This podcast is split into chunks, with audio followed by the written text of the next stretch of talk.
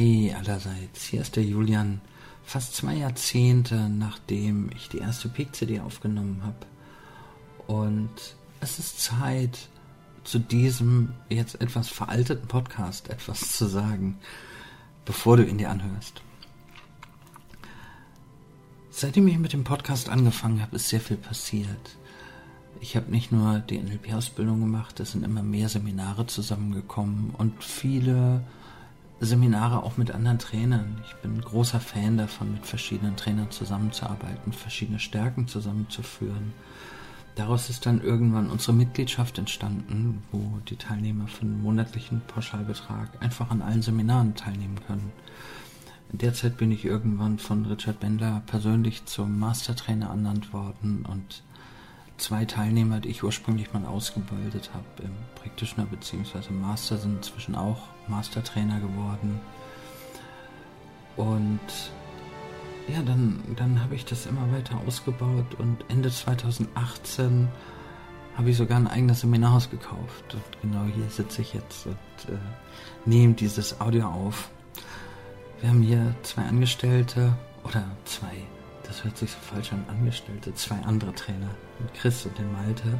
Leider momentan sehr männlich dominiert. Ich hoffe, das gleicht sich auch wieder aus. Das ist ein Auf und Ab. Und unter anderem, und deswegen nehme ich dieses Audio auf, ähm, produzieren wir mit Malte zusammen momentan den Podcast NLP für Fortgeschrittene. Natürlich kannst du dir gerne anhören, was ich in der alten Zeit hier alles zusammengelabert habe. Und da stehe ich auch noch dahinter. Also es ist nichts, was ich, wo ich sage, Mann, damals war ich. Nein, nee, im Gegenteil. Also ich habe natürlich noch viel dazugelernt und viele Sachen würde ich heute anders machen. Und trotzdem stehe ich auch zu meiner Vergangenheit. Du kannst es dir gerne anhören, wenn du ein bisschen schmunzeln willst.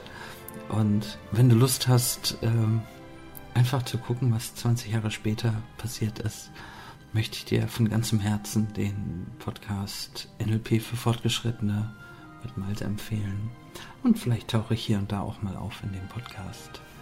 Ansonsten, ja, der Grund für diese Nachricht war, dass der alte Podcast, die alten P-Coaching-CDs, heute noch immer am Tag zwischen 6 und 11 Hörer haben.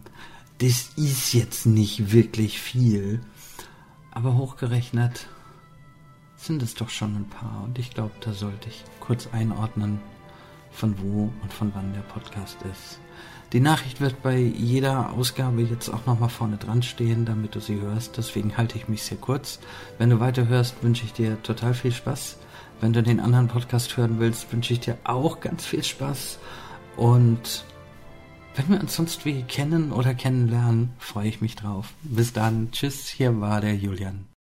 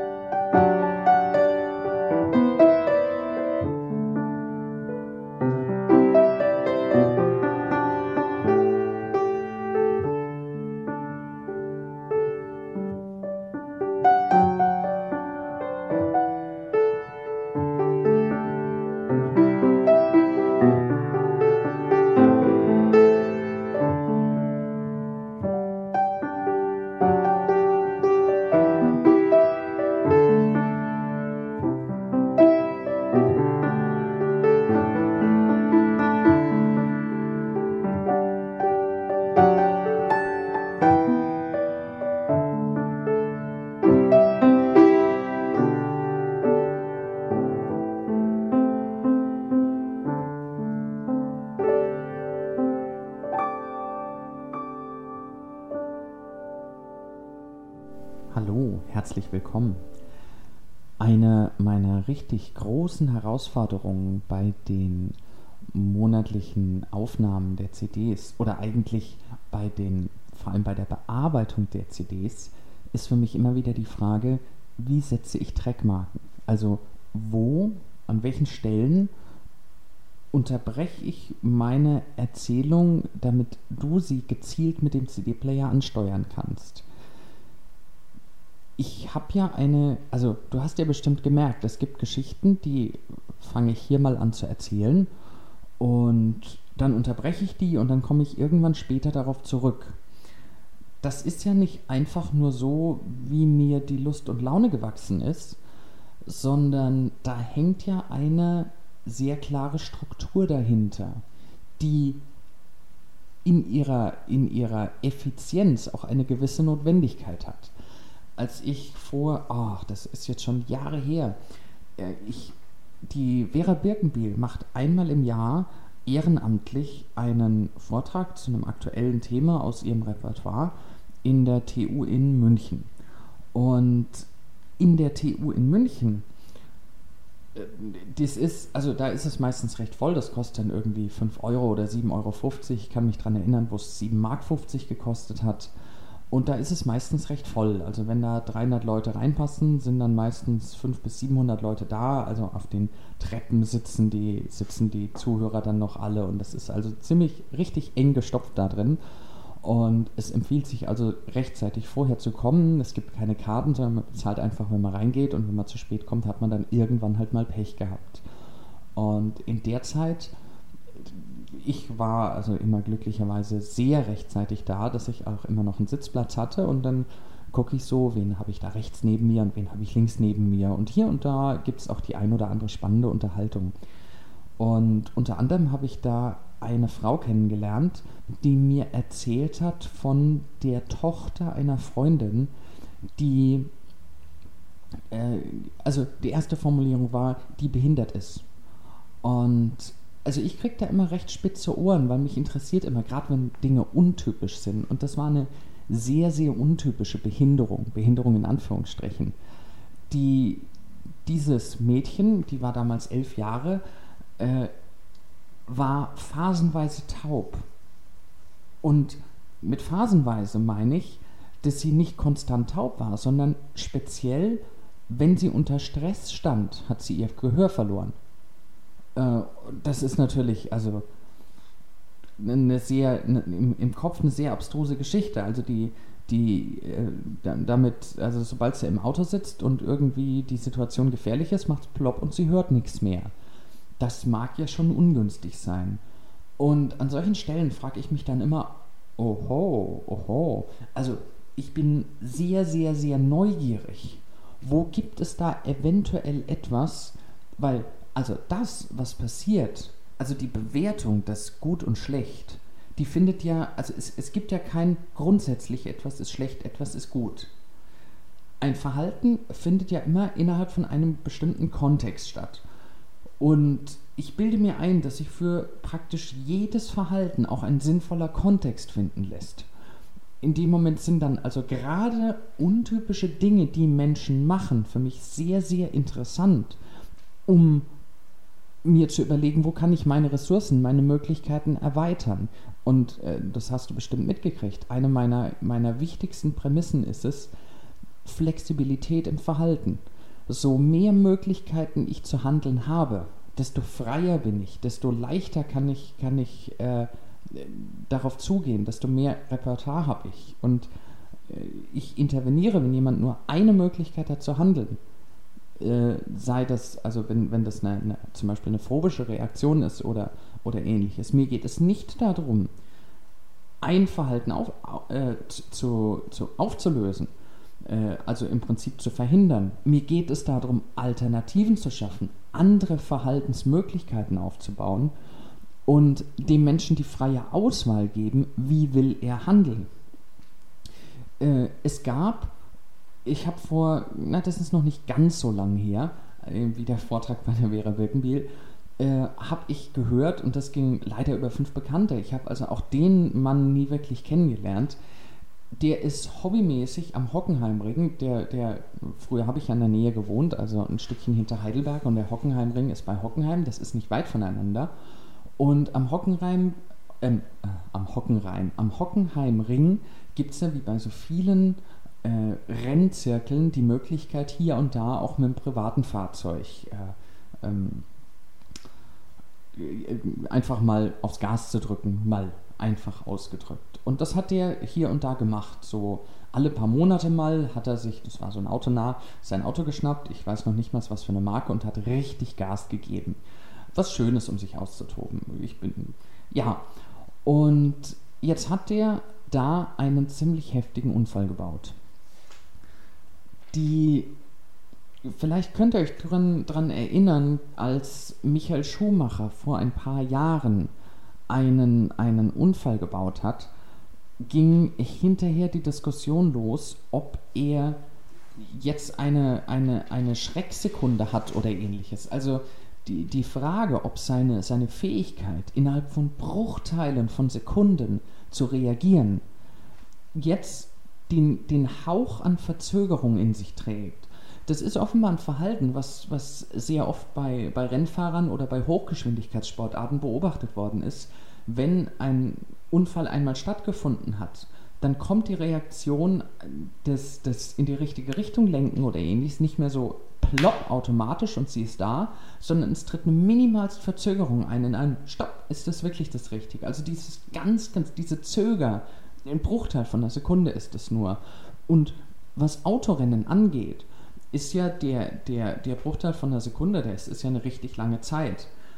Entsprechend hat also auch dieser Mann sich eine Art äh, Traumata oder eine Art Angst aufgebaut, die natürlich also nicht ganz, also das ging nicht um den Bruchteil von einer Sekunde, sondern er hat also ganz konkret ähm, im Auto, das ist ganz lustig, er hat nicht vorm Autofahren Angst gehabt, sondern er hat vor Kurven Angst gehabt. Er ist damals am Hockenheimring innerhalb von einer Kurve ins Schleudern geraten. Und das hat dann halt zu einem massiven Unfall geführt. Und äh, in der Konsequenz hatte er grundsätzlich, wenn er im Auto gesessen hat und eine Kurve gefahren ist, äh, ziemlich heftige Angstanfälle und Panikattacken gehabt. Und ich habe von der Story deswegen gehört, weil mir ein, ein Bekannter mitgeteilt hat, wie er diese Angst aufgelöst hat. Und das fand ich ultra spannend. Also das fand ich, das war absolut genial. Ich weiß jetzt leider nicht, wie das mit Michael Schumacher, also die Diskussion um Michael Schumacher, also ich habe, ich gucke sehr wenig Autorennen, aber hin und wieder äh, kriege ich das halt mal mit und diese Unterhaltung habe ich mitbekommen, als zwei Kommentatoren ein Rennen beobachtet haben und sich da gefragt haben in der Beobachtung von Michael Schumacher, ob er denn nun eine solche, einen, einen solchen Verzögerungsmoment hat. Und er hat diesen Verzögerungsmoment nicht gehabt. Das heißt, Michael Schumacher hat da offenbar schon eine, eine sehr gute Fähigkeit. Und ich meine, gut, machen wir uns nichts vor. Mit den Erfolgen, die dieser Mann hat, hat er einige sehr gute Fähigkeiten. Und er hat also offenbar auch die sehr gute Fähigkeit, mit Angstmomenten oder mit, mit äh, gewissen Herausforderungen sich selber gegenüber sehr produktiv umzugehen. Dass also dieser Prozess in sich schon abgeschlossen war, als er dieses Rennen gefahren hat. Die Angst, also wäre eine Angst geblieben, also so eine Verzögerungssekunde, das basiert ja auf Angst. Wäre eine solche Angst geblieben, hätte ihn das mit Sicherheit eingeschränkt. Ich meine, überleg dir mal, in welcher Dimension Angst einschränkend wirkt. Für mich ist zum Beispiel eine der, also machen wir uns nichts vor, selbst ich muss mich sehr, sehr viel mit eigenen Ängsten beschäftigen. Ich denke manchmal, jede Art von Auseinandersetzung mit Angst oder jede Art von sich selber weiterentwickeln hat maßgeblich zu tun mit der Auseinandersetzung mit Angst. Und äh, Esoteriker sagen auch gerne, oder die, die den, den Schnitt daraus machen und sich einerseits mit dem Thema Angst beschäftigen, andererseits auch eine, eine Art von esoterischer Ebene für sich zur Verfügung haben, die äh, formulieren gerne, dass jede, jede Angst oder jede, jede Bewältigung von Angst, jede, jedes Auflösen von Angst auch gleichzeitig eine, eine karmische Auflösung, eine karmische Entwicklung bedeutet und das Hand in Hand äh, einhergeht. Ich merke zum Beispiel, mein, mein ganzer Umzug nach Köln, das war ja ein, ein gewisses, äh, soll ich es jetzt Wagnis nennen? Also die, die, eigentlich hätte ich zwei Jahre vorher umziehen sollen, knapp zwei Jahre vorher. Da war das erste Mal die Idee da, ich glaube, Mörlenbach ist nicht der richtige Ort für mich. Und ich habe immer wieder Gründe gefunden, warum das nicht passt und ähnliches. Der ein oder andere, der mich kennt, der mich beobachtet hat und der mitgekriegt hat, wie ich umgezogen bin, ist halb vom Hocker gefallen, als ich innerhalb von einer halben Stunde entschieden habe, ich ziehe jetzt nach Köln. Dass ich nach Köln ziehe, die Entscheidung war an sich ganz einfach. Das, wofür ich eine Weile gebraucht habe, war die, die Entscheidung, tatsächlich loszulassen, was ich habe und mich damit zu konfrontieren, in eine neue Umgebung zu gehen, mir einen neuen Freundeskreis aufbauen zu müssen, die ganzen Strukturen, die ich inzwischen habe, sei es ein Raum für meine Seminare, der sehr schön ist, wo ich mich super wohl gefühlt habe, sei es die Frage, wo gehe ich abends hin und ähnliches, das alles loszulassen. Die, die, nachdem ich, also so kam das zu dieser schnellen Entscheidung. Irgendjemand sagt mir beiläufig, zieh halt nach Köln. Und Köln war für mich, äh, also ich habe da nie drüber nachgedacht. Also ich habe hier und da über Berlin nachgedacht gehabt. Und Berlin war natürlich noch mehr angstbesetzt, weil das war sehr weit weg. Berlin ist eine Strecke, die ich nicht einfach mal schnell mit dem Auto fahren kann. Das ist bei Köln eine andere Geschichte, weil in, von Köln nach Frankfurt, das sind irgendwie knapp 200 Kilometer, das ist doch relativ schnell gefahren. Äh, beziehungsweise dann, dann halt weiter runter äh, bis nach Mörlenbach, 250 Kilometer, spätestens nach 300 Kilometern bin ich da, wo ich, wo ich zu Hause bin und mich wohlfühle. Und ähm, beziehungsweise jetzt bin ich ja nicht mehr da zu Hause. Also die, die, die Entscheidung umzuziehen, die, das Angstbesetzte war in der Entscheidung weg von da, wo ich bin. Als ich für mich in der Aufarbeitung frei genug war zu sagen, ich kann loslassen, spielte es auf einmal keine Rolle mehr, wohin. Da war ich auf einmal frei und da konnte ich nachfühlen. Hört sich Berlin gut an?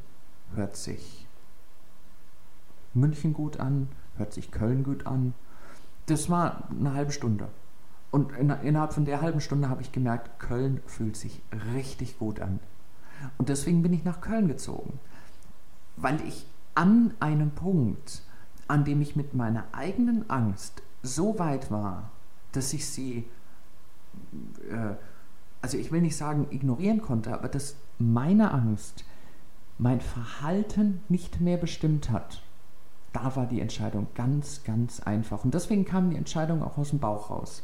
Es gab nichts, was für Köln gesprochen hat. Das Einzige, was ich gebraucht habe, ist die Freiheit, das Alte loszulassen. In dem Sinne ist Angst zwangsläufig auch immer eine Einschränkung von Freiheit. Angst schränkt Verhalten ein. Und äh, ich habe vielleicht, wenn du die aller, aller, allererste Peak-CD, die ich je aufgenommen habe, kennst, dann weißt du vielleicht auch noch, dass ich ein sogenanntes rotes Blaulicht habe. Ich merke für mich sehr deutlich, wenn eine Reaktion auf Angst basiert. Das bedeutet, in dem Moment drehe ich das Ganze rum ich orientiere mich an der Angst, weil die Angst für mich ein Hinweis ist, da hast du was zu tun. Da ist deine Freiheit eingeschränkt.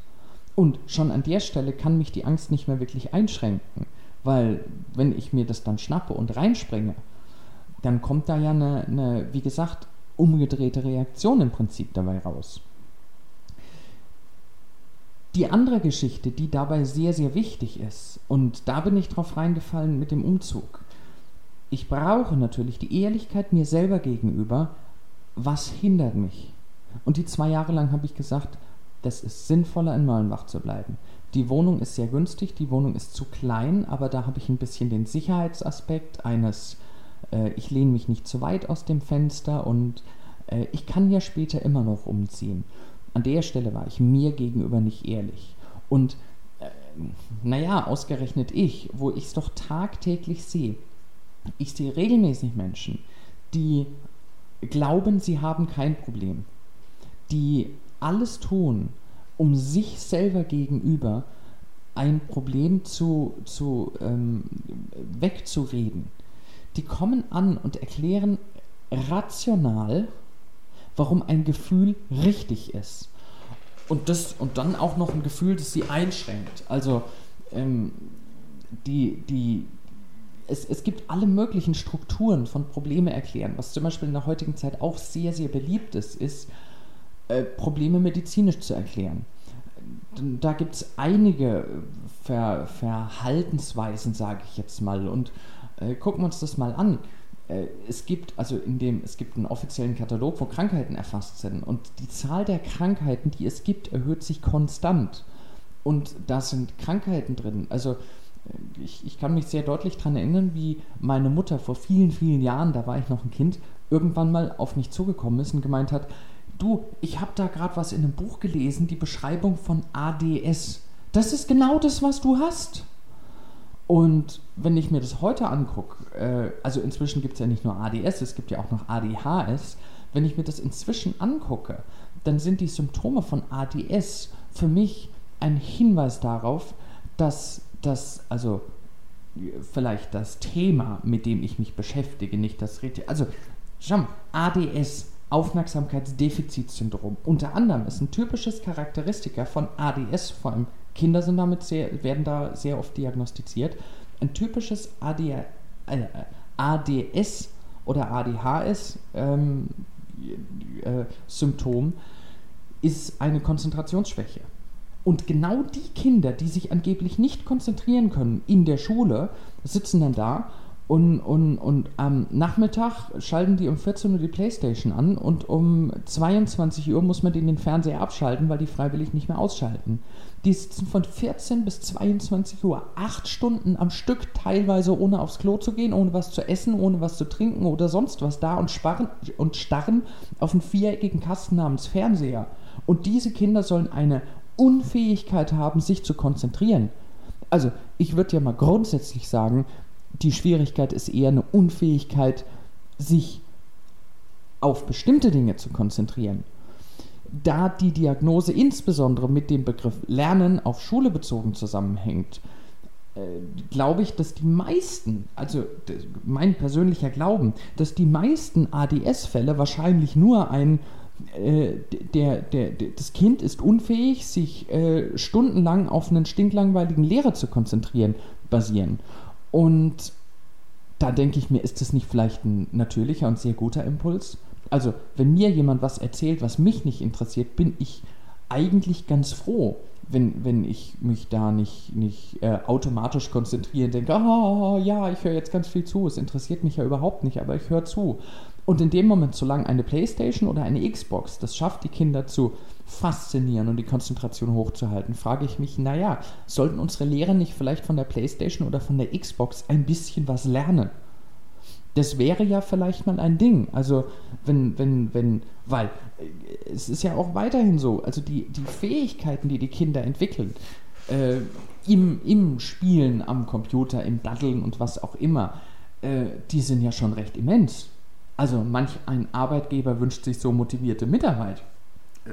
Und die, die, wenn jetzt eine Angstreaktion dazu führt, dass man sagt, okay, das ist kein, keine, keine menschliche Schwäche hier oder da oder das ist keine Strategiearbeit, wo ich einfach nur was anders machen muss, sondern wenn den Menschen, die dafür verantwortlich ist, ein Tag wie ADS, ein medizinischer Befund hingehalten wird und dieser medizinische Befund erklärt, liebe Eltern, ihr habt nichts falsch gemacht und liebe Lehrer, ihr seid nicht schlecht, die Kinder haben eine Krankheit, die kann man mit Medikamenten behandeln, dann frage ich mich, äh, löst das denn Probleme wirklich auf?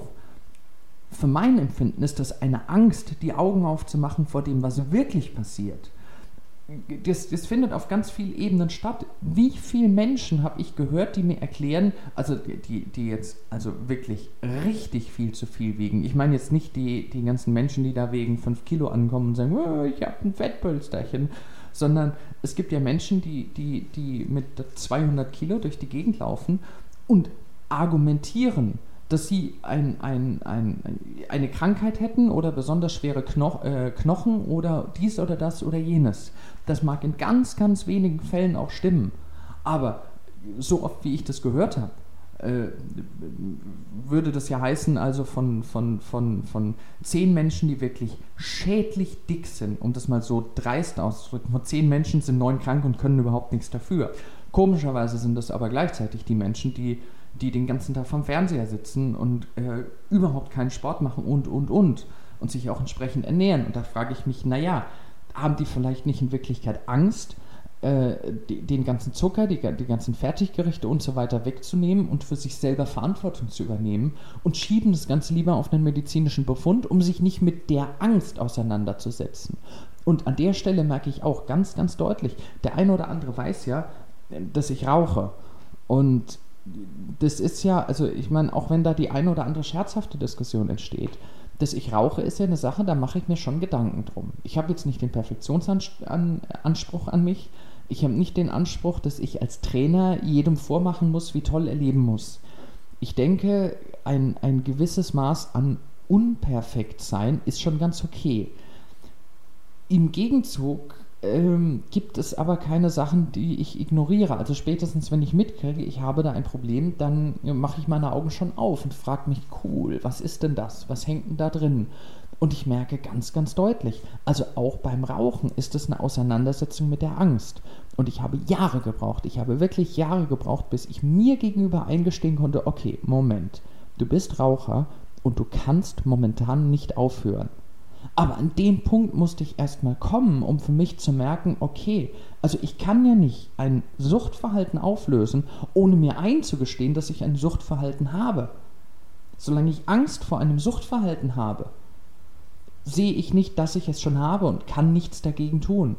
Und deswegen führt die Angst genau dazu, dass ich das Objekt der Angst beibehalte. Und die Auflösung von der Angst führt dazu, dass ich mich reinbewegen kann, das Ganze von innen heraus sprengen kann und, und äh, mich anfangen kann, gut zu fühlen, weil ich mich damit auseinandergesetzt habe und weil ich eben jetzt nicht mehr davonrennen muss vor dem, was ich Angst habe. Das ist es, was ich mit Freiheit meine. Wenn du einen Umgang mit deiner Angst bekommst, indem du dich reinbewegen kannst, indem du frei handeln kannst, indem du jederzeit für dich selber die Verantwortung übernehmen kannst und sagen kannst, okay, das ist da, weil, Pünktchen, Pünktchen, Pünktchen dann führst du ein freies und ein selbstbestimmtes Leben. Zwei ganz, ganz wichtige Punkte. Und die absolut größte Einschränkung von Freiheit und von Selbstbestimmung ist für mein Empfinden, für alles, was ich beobachte, für alles, was ich sehe, Angst. Übrigens, die Kerngeschichte. Richard Bendler hat mal gesagt, NLP bzw. NHR, damit hat er Neurohypnotic Repatterning beschrieben, NHR. Äh, da stand eine Ausschreibung dabei, NHR, NHR beschäftigt sich hauptsächlich damit, äh, Angst aufzulösen. In, ich sage jetzt mal in Klammern, das ist eine Sache, die mitschwang, die nicht so ausführlich beschrieben war. Äh, NHR beschäftigt sich hauptsächlich mit der, mit der Gewinnung von Freiheit für die Menschen, persönliche, individuelle Freiheit. Denn, Zitat Richard Bendler, all meine Arbeit dreht sich um die individuelle Freiheit der Menschen. Das betrifft genauso NLP, das betrifft genauso Design Human Engineering. Alles, was Richard macht, ist immer darauf bezogen, dass Menschen sich frei fühlen und sich gut fühlen. Und innerhalb von dieser Freiheit ergeben sich auch die Möglichkeiten, die Fähigkeiten, sich weiterzuentwickeln, stärker zu werden, größer zu werden und, und äh, selbstbestimmter zu leben, glücklicher zu sein hinter der Angst steckt auch immer eine große Emotionalität. Und ich nehme an diese Aussage, Arbeiten an Angst oder Auflösen von Angst ist immer auch eine karmische Entwicklung. Da steckt drin. Also, wenn das Thema, vor dem du Angst hast, nicht so wichtig wäre, dann hättest du ja auch keine Angst davor. Und ich denke mir, wenn ein Mensch vor einem Säbelzahntiger Angst hat, dann ist das ein Thema, was ich durchaus links liegen lassen kann, weil das kommt ja hier in der Realität nicht vor. Also zumindest habe ich noch nicht davon gehört, dass es vorgekommen wäre. Und ähm, ich denke, dass diese Angst ihn auch nicht wirklich belasten wird. Interessant ist für mich die Frage, wie oft findet eine Angst statt? Und es gibt ja Menschen, die laufen durch die Gegend und denken sich äh, bei jedem, dem sie begegnen, was will der von mir? Oh Hilfe, der könnte ja also und oh äh, aua. Oder Menschen, die jedes Mal, wenn sie ein Polizeiauto in der Umgebung sehen, um ihr eigenes Auto, sich denken, oh scheiße, ich krieg die Panik, ich werde nervös. Also in einem gewissen Maß kann das ja, also äh, ich denke mir natürlich auch, wenn, wenn ich einen Polizeiwagen sehe, okay, habe ich einen Verbandskasten da und dies und das und dies, dann habe ich überhaupt einen Führerschein dabei. Nur in dem Moment, wo das zu einer unkontrollierten, sehr starken Angstreaktion führt, dann ist das schon ein deutlicher Hinweis. Und das Maß, in dem du dein Leben weiter befreien kannst, weiter selber in die Hand nehmen kannst, ist natürlich umso höher, so häufiger dir die Angst begegnet. Also ein, ein, wenn du Angst vor einem bestimmten Menschen hast, den du einmal im Jahr zufällig siehst, hat es ein Potenzial von einer Begegnung im Jahr. Wenn du dagegen Angst vor deinem Chef hast, dann wird es ja schon spannend, wenn du den Chef jeden Tag siehst. Dann sind das, naja, ich hätte jetzt fast gesagt 365, aber das sind ja sehr viel weniger ähm, äh, Arbeitstage abzüglich Urlaub und so weiter. Wo ich darauf hinaus will, ist, dass es einfach mehr und mehr und mehr Zeit ist. Also mehr und mehr Potenzial, dir dein Leben immer noch besser und besser zu machen, als du bisher geglaubt hattest, dass es überhaupt möglich ist. Und wo wir jetzt übrigens gerade eben beim Chef sind, die, die vielen großen Macht, Instanzen, die wir dann immer wieder auf der Welt haben, arbeiten wahnsinnig oft nach dem Prinzip von Angst. Gerade Hierarchien arbeiten sehr, sehr gerne nach dem Prinzip von Angst. Und die, die, für mich ist also auch dieses religiöse Konzept von du bist ein Sünder, das ist mir ein Dorn im Auge. Weil, also, ihr wisst, ich bin ein großer Fan von, von Neil Donald Walsh, Gespräche mit Gott der, der ähm, wenn ich auf der anderen Seite mir angucke, wie in welcher Hierarchie manche Menschen unterdrückt werden und über Angst erpresst werden, was zu machen, auch im Verkauf, also auch in der, in der schon fast Monopolbildung in der Wirtschaft, also auch ohne die Monopolbildung allgemein in der Wirtschaft, wird wahnsinnig gerne mit Angst gearbeitet. Und Konstruktionen wie Lebensversicherungen Berufsunfähigkeitsversicherung. Wenn, wenn du in deinem Bekanntenkreis einen Versicherungsvertreter oder Vermögensberater oder was weiß ich, wie sie sich alle nennen, hast oder sogar selber einer bist, du kannst hier mal nachfragen. Die Versicherungsvertreter sagen dir allesamt, der Markt an Versicherungen ist absolut übersättigt. Die, das, die, die Menschen haben ein solches Über an Versicherungen. Äh, eine Freundin von mir hat sich mal in Sachen Berufsunfähigkeit versichern lassen.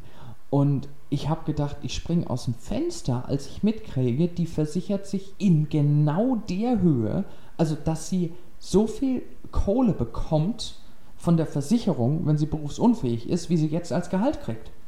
Und ich frage mich, was soll denn das? Also für, für mich ist eine Berufsunfähigkeitsversicherung allerhöchstens eine Sache, womit ich überleben kann falls ich keinen Job mehr haben kann. Bis es soweit kommt, das braucht erstmal eine ganze Weile, weil also ähm, im Rollstuhl sitzen hilft nichts, reden kann ich immer noch. Und wenn ich nicht reden kann, dann kann ich immer noch E-Mails schreiben. Und, und also ich habe ja schon einige Möglichkeiten, was zu machen. Und für mich wäre eine Berufsunfähigkeitsversicherung, wie gesagt, allerhöchstens die Variante, am Leben zu bleiben, wenn, wenn, wenn's, wenn, wenn, wenn irgendwas also richtig Katastrophales passiert, aber dass ich eine, eine Absicherung für mein Leben brauche, dass mich jemand anders genauso bezahlt, wie als würde ich weiterarbeiten, da, da, da stehen mir die Haare zu Berge, weil im, im, im äh, Long Run frage ich mich, also so rein, welche Botschaft gebe ich mir unbewusst? Lieber Julian, du hast eine Berufsunfähigkeitsversicherung abgeschlossen. Wenn du jetzt also dir die Beine so brichst, dass du den ganzen Tag nur noch im Bett liegen kannst, kriegst du immer noch dasselbe Geld. Das ist doch die, die, die unbewusste Botschaft. Also ich gebe meinem Unterbewusstsein lieber die Botschaft, Junge, du kannst einiges und du bist für dein Leben verantwortlich und du bist dafür verantwortlich, dass du gesund bleibst und arbeitsfähig bleibst.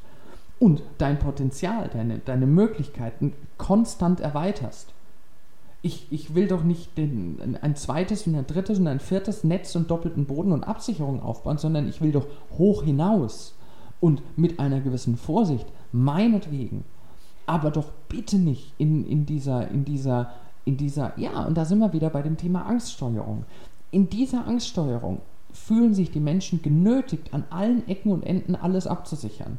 Und so treten viele Versicherungsvertreter auf, indem sie als erstes irgendwie aus der Hosentasche irgendeine wilde Konstruktion zählen, was passiert, wenn sie folgende Katastrophe haben oder wenn, wenn da alles daneben geht oder wenn sonst wie was Schreckliches passiert und wie fangen sie dies ab und jenes ab und sonst was ab. Und so wird eine Versicherung nach der anderen verkauft, weil es immer wieder neue Ideen gibt, wofür man irgendwas versichern kann. Das führt dazu, dass Leute heutzutage teilweise überversichert sind bis zum geht nicht mehr. Kinder sind übrigens ein Wahnsinnsthema. Also immer wieder die Frage, ja, und dass ihre Kinder auch gut aufgehoben sind, wenn ihnen was passiert. Wer traut sich denn da was dagegen zu sagen? Und in, in dem Moment, also da läuft über die, über die, die Arbeit mit Angst unheimlich viel Verkauf und die Freiheit, jemandem zu sagen, Junge, du kannst mich mal. Ich weiß, dass ich gesund bin und ich weiß, dass wenn die schlimmsten Sachen passieren, ich trotzdem überlebe. Diese Botschaft, der, der äh, Alexander Christiani war das, glaube ich, nein, der Bodo Schäfer war es. Der Bodo Schäfer hat früher mal gesagt, also der Bodo Schäfer ist ein Finanzcoach und jetzt, also man kann meinen, was man will über ihn. Ich, ich will da nicht, nicht viel zu sagen. Äh, das, seine Firma ist pleite gegangen, also um das mal so darzustellen. Eine Sache, die mir sehr deutlich an ihm aufgefallen ist, ein unglaublich charismatischer Redner. Das ist er auf jeden Fall ganz, ganz, ganz beeindruckt. Ein, ein sehr, sehr, also die Sympathie, die er ausstrahlt, ganz, ganz toll. Und unter anderem hat er als eine von, von den Regeln, die er aufgestellt hat, gesagt, hören Sie auf, Lotto zu spielen oder ähnliches. Sei das jetzt die Glücksspirale oder dies oder das oder jenes. Also hören Sie auf, auf Geldgewinne zu hoffen. Und ich dachte damals, das ist eine Rechnung. Lottoschein kostet so und so viel Geld und äh, das Geld ist woanders besser aufgehoben. Heute weiß ich es besser. Die, die, der, der Hoffnungsgedanke, ist ein Gedanke, der mich vom Handeln abhalten kann. Wenn ich da sitze und einen Lottoschein ausfülle, das, das merke ich heute also auch ganz deutlich, wenn ich mich heute hinstelle, nur mal so zum Testen einen Zettel in die Hand nehme und da anfange Zahlen anzukreuzen, also einen Lottoschein meine ich, dann frage ich mich direkt mir selber gegen mir, Junge, was willst du? Bist du dir gerade eben so unsicher darüber, ob du dein Leben gebacken bekommst, dass du jetzt drauf hoffst, ohne Arbeit irgendwo Kohle herzubekommen. Und dann denke ich mir, nee, nee. Also ich habe tatsächlich ein, ein wie soll ich es nennen, emotionales Problem, einen Lottoschein auszufüllen, weil, weil, äh, ich meine, natürlich, die Freiheit habe ich, ich kann schon einen Lottoschein ausgeben. Es ist nicht so, dass es meine Freiheit einschränkt. Nur ich merke ganz, ganz deutlich, ähm, was für Strukturen da teilweise zuschlagen und ich mache mir ganz klar bewusst, dass ein Lottoschein eine Sache ist, wenn ich damit eine Million gewinne, ich weiß nicht, ob ich sie nicht gleich irgendwo weiterspenden würde. Gut, und mir vielleicht noch einen sehr guten Urlaub leisten würde. Nur in meiner Lebensplanung, in dem, was ich vorhabe, in dem, was ich entwickle, bin ich mir mehr wert als ein Lottoschein und auch mehr wert als die Millionen oder die 20 Millionen, die ich gewinnen könnte. Selbst wenn ich am Ende nur, was weiß ich, äh, äh, äh, wie soll ich es ausdrücken, auf dem Sterbebett 50 Euro in der Tasche habe. Per Inflation sind die dann vielleicht noch 2,50 Euro wert. Selbst wenn das so sein sollte, dann sind mir die 2,50, die ich selber verdient habe, deutlich mehr wert als das, was ich mit einem Lotteschein gewonnen habe. Und diese unbewusste Botschaft ist es. Das ist das, was dahinter steckt. Was für eine Bedeutung gebe ich dem Ganzen? Genauso auf der anderen Seite die Frage, wenn ich mich absichere gegen jede Art von Drama, die passieren kann. Welche unbewusste Botschaft gebe ich mir? Und ich habe meine Hochachtung. Ich habe mich das selber nicht getraut, aber ich habe meine Hochachtung vor den Menschen und auch die gibt's. Äh, eine, eine Homöopathin in Berlin, äh, der ein oder andere kennt sie, die mit der roten oder grünen Locke, also das ändert sich hin und wieder. Äh, die ist ja gar nicht äh, krankenversichert. Und mit der habe ich mich mal drüber unterhalten und sie hat gemeint, wieso? W wofür Krankenversichern? Die, das, das Konzept zu sagen, okay, wenn da besonders hohe Kosten auf mich zukommen, dann kann ich die abfangen, das gefällt mir schon ganz gut. Das ist aber nur für Extremfälle. Und was ich also mit Sicherheit habe, ist in meiner Krankenversicherung, ich bin ja privat versichert, in meiner Krankenversicherung habe ich eine riesenhohe Selbstbeteiligung. Ich habe die höchste Selbstbeteiligung, die ich da reinsetzen konnte, weil ich mir sage, okay, wenn ich wegen einer Erkältung zum Arzt muss, habe ich kein Problem, das Ganze selber zu bezahlen. Das muss ich nicht mit einer Versicherung abdecken. Wenn ich mir eine Aspirin von der Apotheke hole, also da habe ich mein Leben selber in der Hand, da bestimme ich selber, wofür ich Geld ausgebe oder wofür ich kein Geld ausgebe. Und auf solche Geschichten komme ich ja gerade dadurch, dass ich darauf achte, wovor habe ich Angst. Und ich merke ganz deutlich, also so, so ist die Entwicklung auch. Ich habe ganz deutlich gemerkt, ich habe Angst davor, keine Krankenversicherung zu haben. Also im Umkehrschluss habe ich dann gesagt, okay, ich bewege mich mal drauf zu. Ich fange an, meine Selbstbeteiligung zu erhöhen. Ich bezahle deutlich weniger Beiträge und bezahle dafür teilweise Arztrechnungen Rechnungen selber. Gut, das Ergebnis ist, es kommt fast nicht vor. Also ich wüsste jetzt nicht, wann ich das letzte Mal beim Arzt war. Vor allem das einzige Mal, wo ich mich daran erinnern kann, also das letzte Mal war die Untersuchung. Ich habe das ja auf einer Peak-CD, glaube ich, auch noch verarbeitet. Äh, war die Untersuchung zur Aufnahme in der privaten Krankenversicherung, also nicht, weil ich krank war. Und äh, aus heutiger Sicht denke ich mir, das ist schon gut so. Das ist schon gut so, wenn ich in einem Rahmen von 1000 Euro, von 2000 Euro selber entscheiden muss, bin ich jetzt, oder selber entscheiden darf, selber entscheiden kann, bin ich jetzt krank oder bin ich nicht krank. Und in dem Moment, wo, wo alle Kosten getragen werden und ich am besten noch ein Ausfallgeld bekomme, von der Versicherung. Kann ich ja auch machen. Zahle ich mir Beitrag und wenn ich dann krank bin, bekomme ich von der Versicherung mein Einkommen bezahlt als Selbstständiger. Dann liegt das natürlich näher und dann kränkel ich doch viel lieber rum und dann gucke ich viel lieber mit einer Jammermine durch die Gegend. Nee, und so wie ich das jetzt gemacht habe, habe ich mein Leben in der Hand. Dazu musste ich mich auf die Angst zubewegen und ich bewege mich weiter darauf zu. Und aus dem Grund sind diese beiden Geschichten so wichtig. Die Ehrlichkeit, die Angst doch zu erkennen und die Fähigkeit, die Angst Stück für Stück aufzulösen. Der Rennfahrer hat seine Angst, seine, seine Panik beim Kurvenfahren aufgelöst auf eine Art und Weise, die mich absolut beeindruckt hat, die mich wirklich beeindruckt hat. Und zwar, er hat sich, also letztendlich hat er sich den ganzen Ring gemietet. Also er, er hat wirklich den, das ganze also das war natürlich nicht eine Sache, die mal so auf die Schnelle ging, da ging viel Verhandlung vor und das hat ihn auch einen Haufen Kohle gekostet. Er war da bereit, einiges für zu bezahlen. Der hat sich ins Auto gesetzt und hat etwas gemacht, was da normalerweise nie stattfindet. Er hat das Auto umgedreht und nein, eigentlich hat er das Auto gar nicht umgedreht. Er hat seinen Kopf rumgedreht und ist das, den, den kompletten Parcours, den kompletten Ring rückwärts abgefahren. Und er hat gemeint gehabt, er hat ganz deutlich gemerkt, in dem Moment, in dem er an der Kurve, er hatte bei jeder Kurve schon ein komisches Gefühl, es war anders, da war irgendwas anders rum. Und in dem Moment, wo er durch die rückwärts, durch die Kurve gefahren ist, in der er dieses Problem hatte, da hat sich sowas in ihm gedreht, also wie als äh, das hat auch ganz stark auf den Magen geschlagen. Und dann ist er irgendwann angekommen und hat gemerkt, okay, jetzt, jetzt geht's wunderbar. Und damit war die Angst aufgelöst. Das Problem war weg und er hat sich frei gefühlt, Kurven zu fahren, wie er wollte. Und auch wieder, das hat er dann nur noch einmal gemacht, um sich das selber zu beweisen, am Hockenheim gerast und heute fühlt er sich wohl. Die die, das sind genau die Sachen, wo ich natürlich wahnsinnig neugierig werde und frage, oh, was kann ich mir da klauen? Was, was bringt mir was?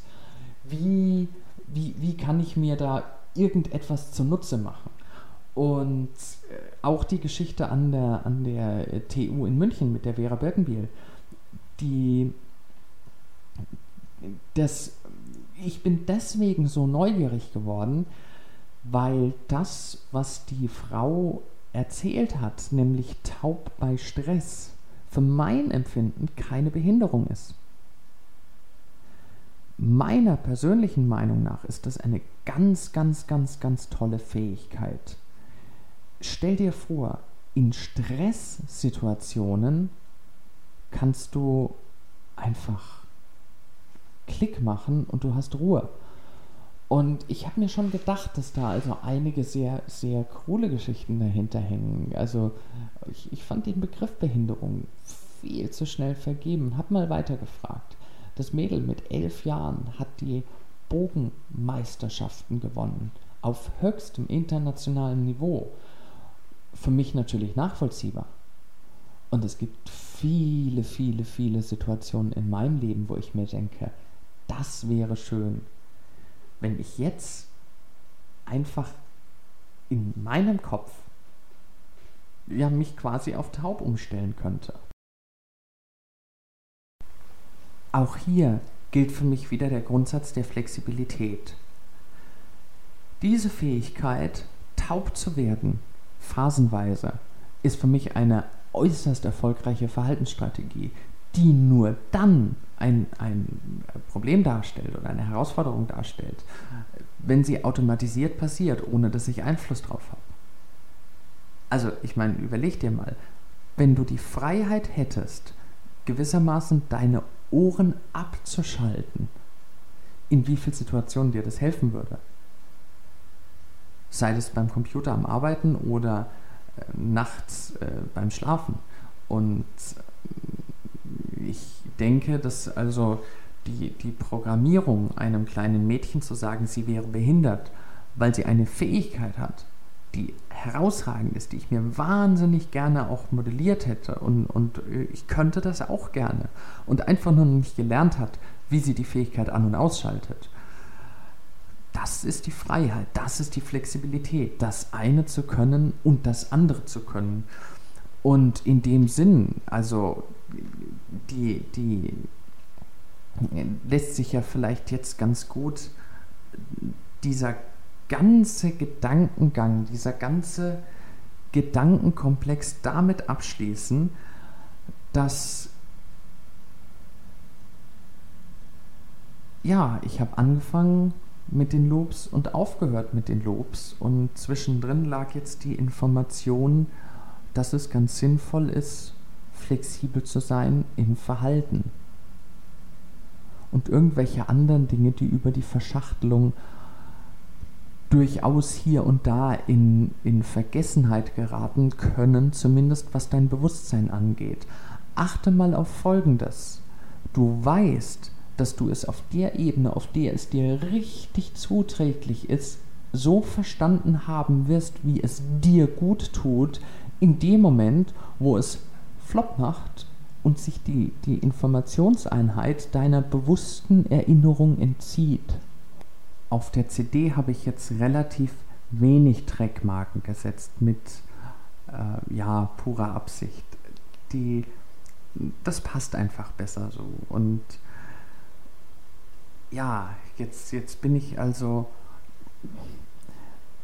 in dem Moment, wo ich sowas mache, wie das, was ich jetzt gemacht habe, also in der Arbeit, in der Loop-Verschachtelung, die denn dann zu diversen Gedächtnisausfallerscheinungen führt und ähnliches, mache ich diesen Trip ja auch mit und äh, ich habe mich da phasenweise ja ziemlich reingeredet in eine gewisse Heftigkeit. Ja, jetzt muss ich erstmal selber durchatmen für einen Moment und mir äh, bewusst machen oder unbewusst verarbeiten was denn das, was da passiert und was ich da mache, ist. Und inwieweit das die Funktionalität hat oder übersteigt, von der ich erwarte, dass sie passiert. Letztendlich lässt sich ja durchaus feststellen, dass du so mehr du dich erinnerst, was es ist, was du dir nicht merken musst, aneignest, um zu tun, von dem du nicht weißt, dass du bewusst, unbewusst tust, was dir gut tut, dich weiterbringt, ist die Funktionalität als solche ja gewährleistet. Und ja, entspann dich jetzt noch mal einen Moment. Du kriegst jetzt gleich auch wieder mal den Bonustrack mit Alexander Christiani und atme zwei, dreimal tief durch und äh, wenn du gemerkt hast, dass eben passiert, was passiert, schnapp dir die zweite CD. Da gibt es jetzt noch ein paar schöne Übungen dazu und ein paar darauf aufbauende weitere Hintergrundentwicklungen, um mehr Funktionalität zu verstärken. Ich wünsche dir was. Bis dann. Tschüss.